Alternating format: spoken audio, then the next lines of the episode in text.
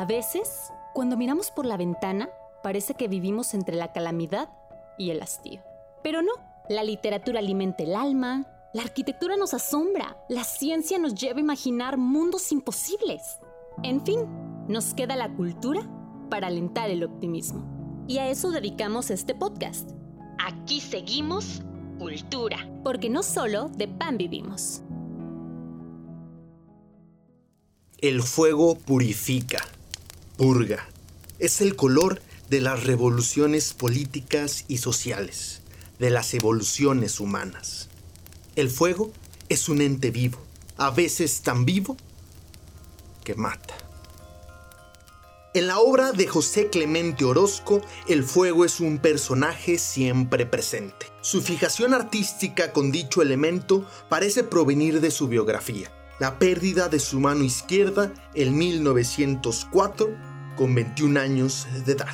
Y será, tal vez, por este motivo, que el fuego acompañe a toda su obra moral.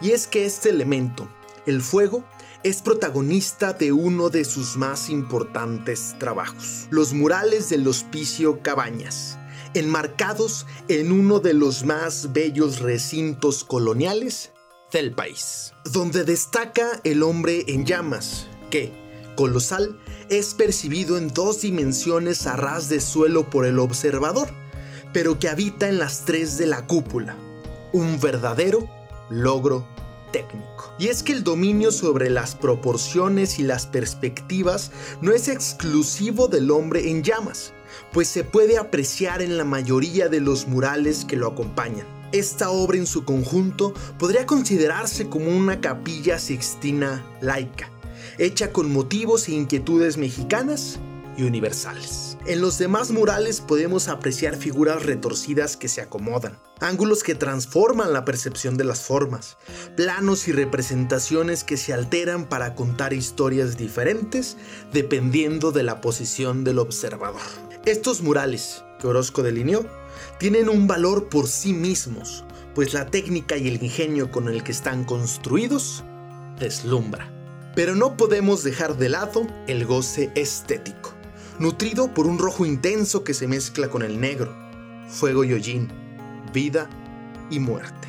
Forja así, en unas cuantas paredes, no solo la historia de México, sino de toda la civilización humana, aprovechando cada espacio y recoveco para ser sorna de la clase política y objetar al mundo industrializado. Pero este apasionamiento crítico no sería exclusivo de los murales del Cabañas estaría presente en toda su obra, con temas tan variados como el rechazo a los totalitarismos, la guerra o las desigualdades. En el Colegio de San Ildefonso se retrata el devenir histórico de México, un país convulso y desigual. Retrata el nacimiento de una nación, con Cortés y la Malinche desnudos sobre lo que podría ser su fruto el mestizaje, o una clase alta, indolente y frívola ante las necesidades de un pueblo enflaquecido, una iglesia que recolecta de los más pobres las pocas monedas con las que cuentan. Ahí retrata también la revolución como una guerra sombría, con todos los costos humanos que acarrea. En la Suprema Corte de Justicia de la Nación, su trabajo no es menos satírico, por el contrario, se exacerba. En el lugar donde presumiblemente se resguardan las leyes y a la constitución, hay una mofa y una crítica mordaz a la impartición de justicia. Pues, su personificación se divide en dos mujeres. Una está dormida con su espada en una mano y en la otra la ley, lo que representa una pasividad y un desprecio por la impartición de justicia. La otra mujer tiene una balanza inclinada, rota, con una venda por la que se asoman sus ojos, lejos de toda imparcialidad. En una esquina se acumulan expedientes, que son el medio para obtener justicia, pero que están desparpajados, revueltos, empolvados. Son el reflejo de la apatía y la incapacidad judicial. Todo esto, recordemos, por encima de la puerta por la que tienen que pasar todos los días los ministros de la Corte. Un recordatorio de los temas pendientes, de sus obligaciones.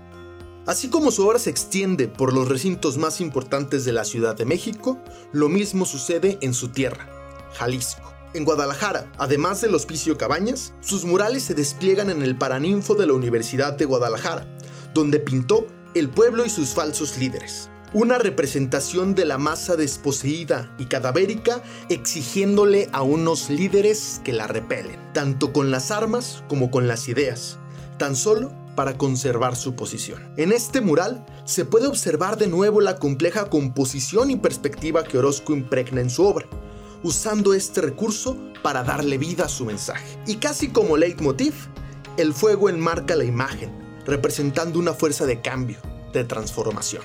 En el Palacio de Gobierno de Jalisco hay otros dos murales de Orozco. El más famoso de ellos sería el que llena la bóveda y paredes de la escalinata principal, donde al centro se encuentra Hidalgo, enardecido, convocando a la rebelión y, como no podría ser de otra manera, rodeado de fuego. En las paredes se puede apreciar una sátira de los regímenes totalitarios, el nazismo y el comunismo, así como una mención a las fuerzas tenebrosas, donde resalta una cruz, pero que con una vela, aunque sea pequeña, se trata de dar luz a la oscuridad. Se retrata también lo cruento de la guerra, donde la clase baja es quien pone los muertos. En ese mismo edificio podemos encontrar el fresco, la gran legislación revolucionaria mexicana y la abolición de la esclavitud, ubicado en el antiguo salón de sesiones del Poder Legislativo, donde observamos a los líderes de las grandes luchas de México, Hidalgo y Morelos, que representan la independencia y la abolición de la esclavitud. Benito Juárez, la reforma. Carranza, la revolución. Este sería el último mural que pintaría Orozco y que comenzaría un año antes de su muerte.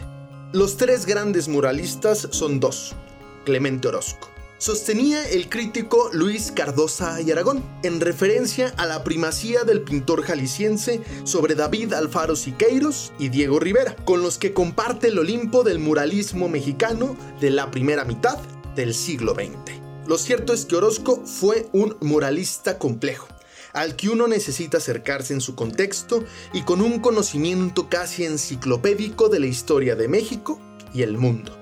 Además, la profundidad de sus críticas es lacerante, a veces dolorosa, a veces grotesca, siempre cruda y realista, pues busca simbrar a quien lo observa. Es, al final, una intensa experiencia artística que llama a la reflexión política. Debemos disfrutar de su legado, para maravillarnos, pero, sobre todo, para seguir reflexionando sobre la realidad contingente que aún exige mucho de nosotros.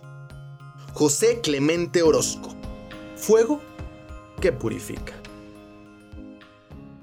Muchas gracias por escucharnos. Y si le interesan también los temas de actualidad, recuerde escuchar Aquí seguimos podcast, política y cultura fuera del lugar común. Un nuevo episodio cada jueves antes de que usted se despierte. Síganos en nuestras redes sociales. En Facebook, Aquí seguimos podcast y en Twitter e Instagram como Aquí seguimos pod. Hasta la próxima.